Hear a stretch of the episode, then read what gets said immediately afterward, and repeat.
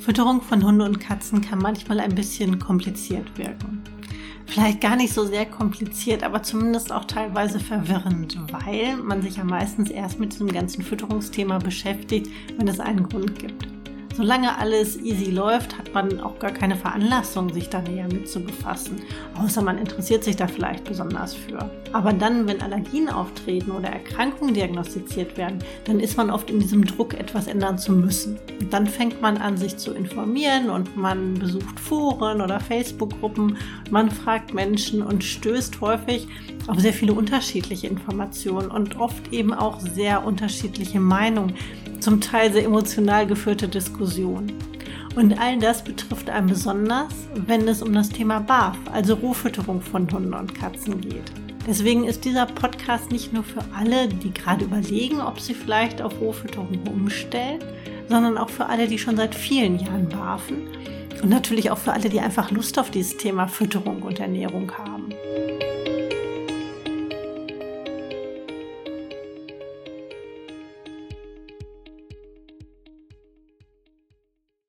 Ich bin Ute Waden, ich bin Tierheilpraktikerin und Ernährungsberaterin für Hunde und Katzen und ich bin vor kurzem gefragt worden, wie streng ich das eigentlich bei meinen Tieren mit der gesunden Ernährung sehe. Da habe ich noch nie wirklich drüber nachgedacht. Also viele Dinge laufen bei mir einfach komplett automatisch. Und ich fand die Frage aber interessant, deswegen würde ich das heute gerne zum Podcast-Thema machen. Denn natürlich, wenn man das schon viele Jahre macht und das sind jetzt, glaube ich, 16 Jahre, die ich barfe, dann hat man wirklich so eine gewisse Routine. Und natürlich hat man dann auch ein bisschen die Gefahr, dass sich bestimmte Dinge so einschleichen. Ne? Also je länger man was macht, desto weniger akribisch wird man. Am Anfang macht man sich um jeden Mikronährstoff Gedanken, am Ende weiß man ja, oh, passt, passt nicht.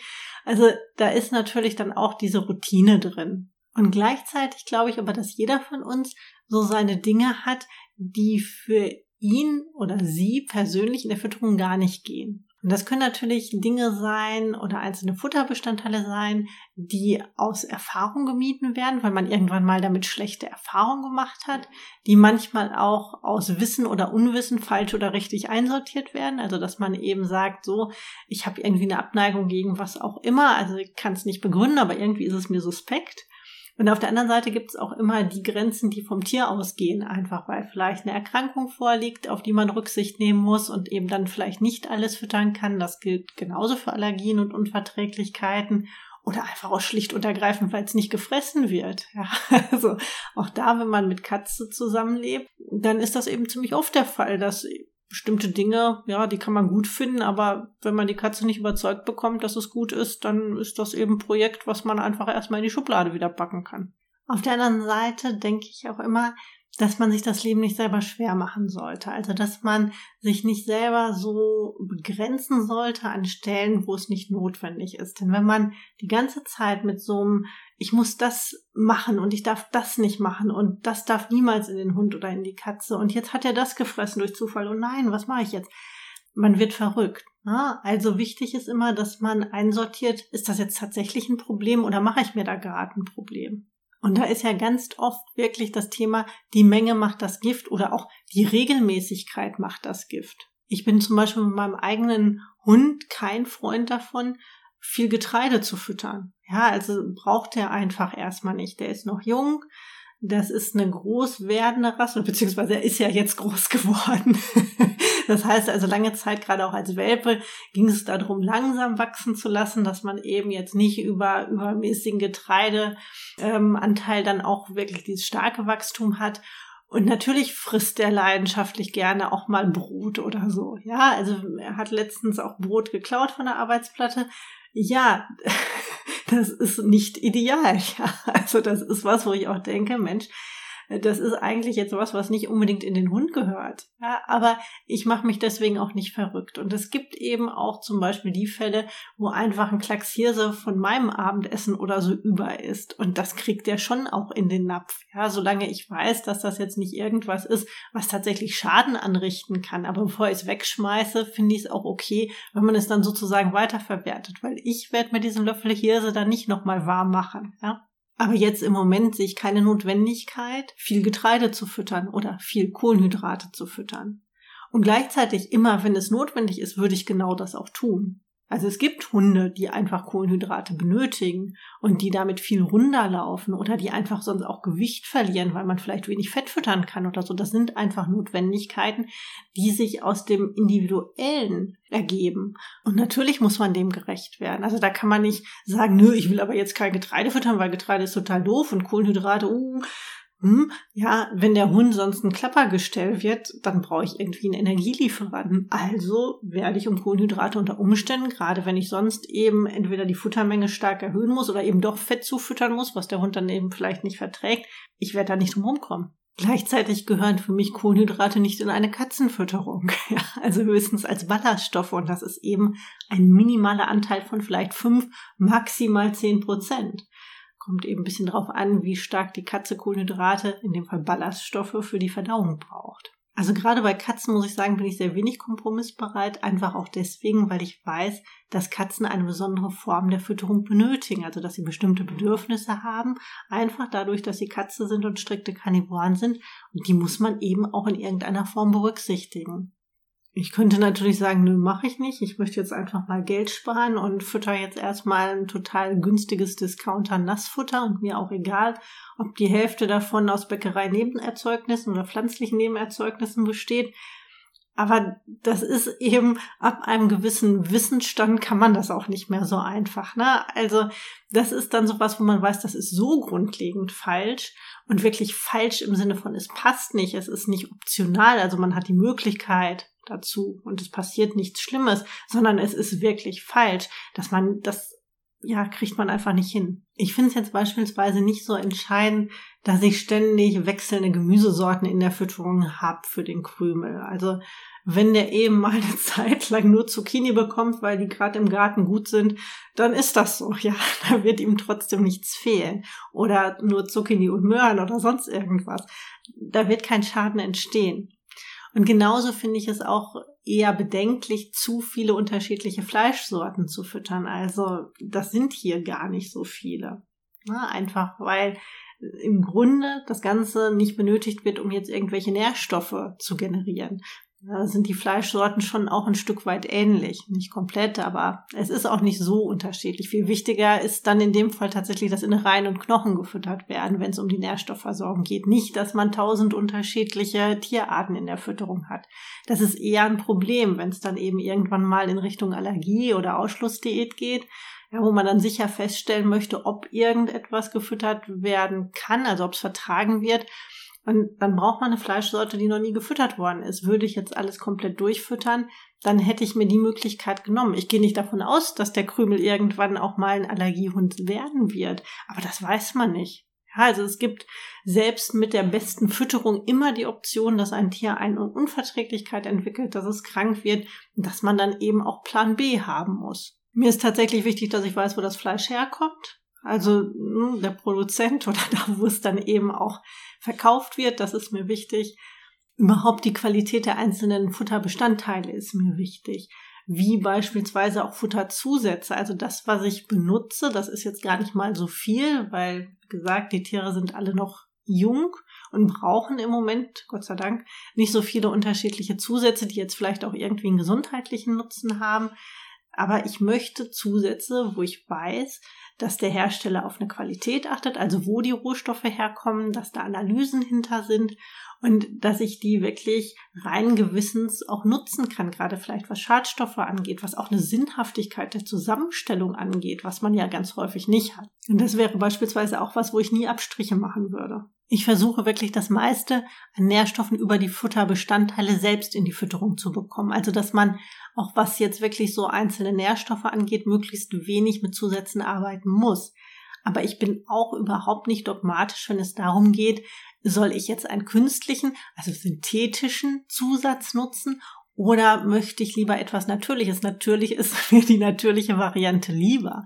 Nur wenn die vielleicht gar nicht die Anforderungen erfüllt, die ich brauche, weil ich bestimmte Nährstoffe in einer bestimmten Kombination benötige und es die eben vielleicht nur als synthetisch hergestellte Vitamine oder was auch immer gibt, dann würde ich auch dieses Präparat nutzen. Also letztendlich geht es ja immer darum, wie gut kann ich irgendetwas abdecken. Ja, und wenn eben Produkt XY diese Anforderungen nicht erfüllt und das kann dann noch so natürlich sein, dann ist das in dem Moment für meine Fütterung, für mein Tier nicht die perfekte Lösung. Ich würde die natürliche Variante immer bevorzugen, ja. Aber manchmal funktioniert das nicht. Und dann muss man eben auch für sich selbst im Kopf den Schalter umlegen und sagen, naja gut, dann ist es so. Und man darf auch nie vergessen, es gibt meistens mehr als eine Lösung. Also da vielleicht auch manchmal ein bisschen rumzutüfteln, zu gucken, was gibt es überhaupt, was kann ich benutzen. Das gehört dann eben auch ein Stück weit dazu.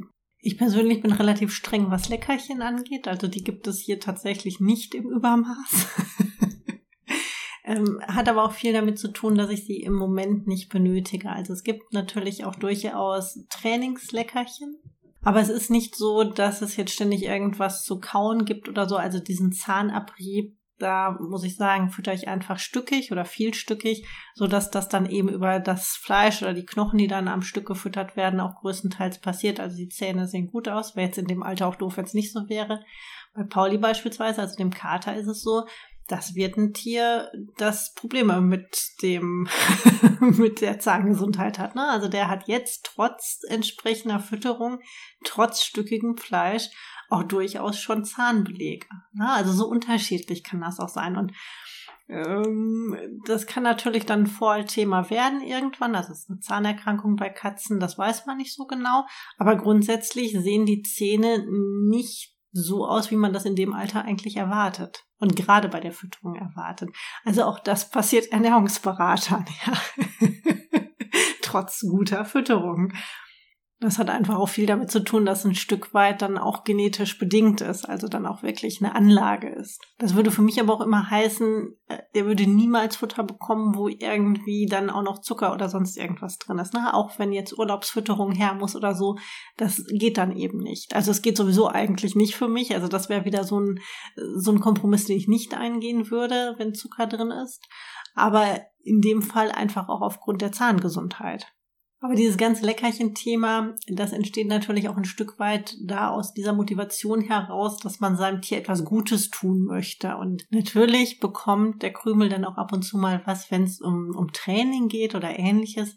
Wobei es auch, finde ich, immer noch andere Möglichkeiten der Motivation gibt, die ich eben auch genauso nutze. Also dieses ganze Leckerchen-Thema ist im Moment kein besonders großes. Wobei ich da auch sagen muss, das wäre auch sowas, wo ich wenig Kompromisse mache, was die Qualität angeht. Also entweder selbst machen oder eben hochwertig kaufen, aber nicht in irgendeiner Form jetzt so zusammengestückselte Mischungen aus Getreide und vielleicht noch einem Hauch Spirulina und vielen Zusatzstoffen.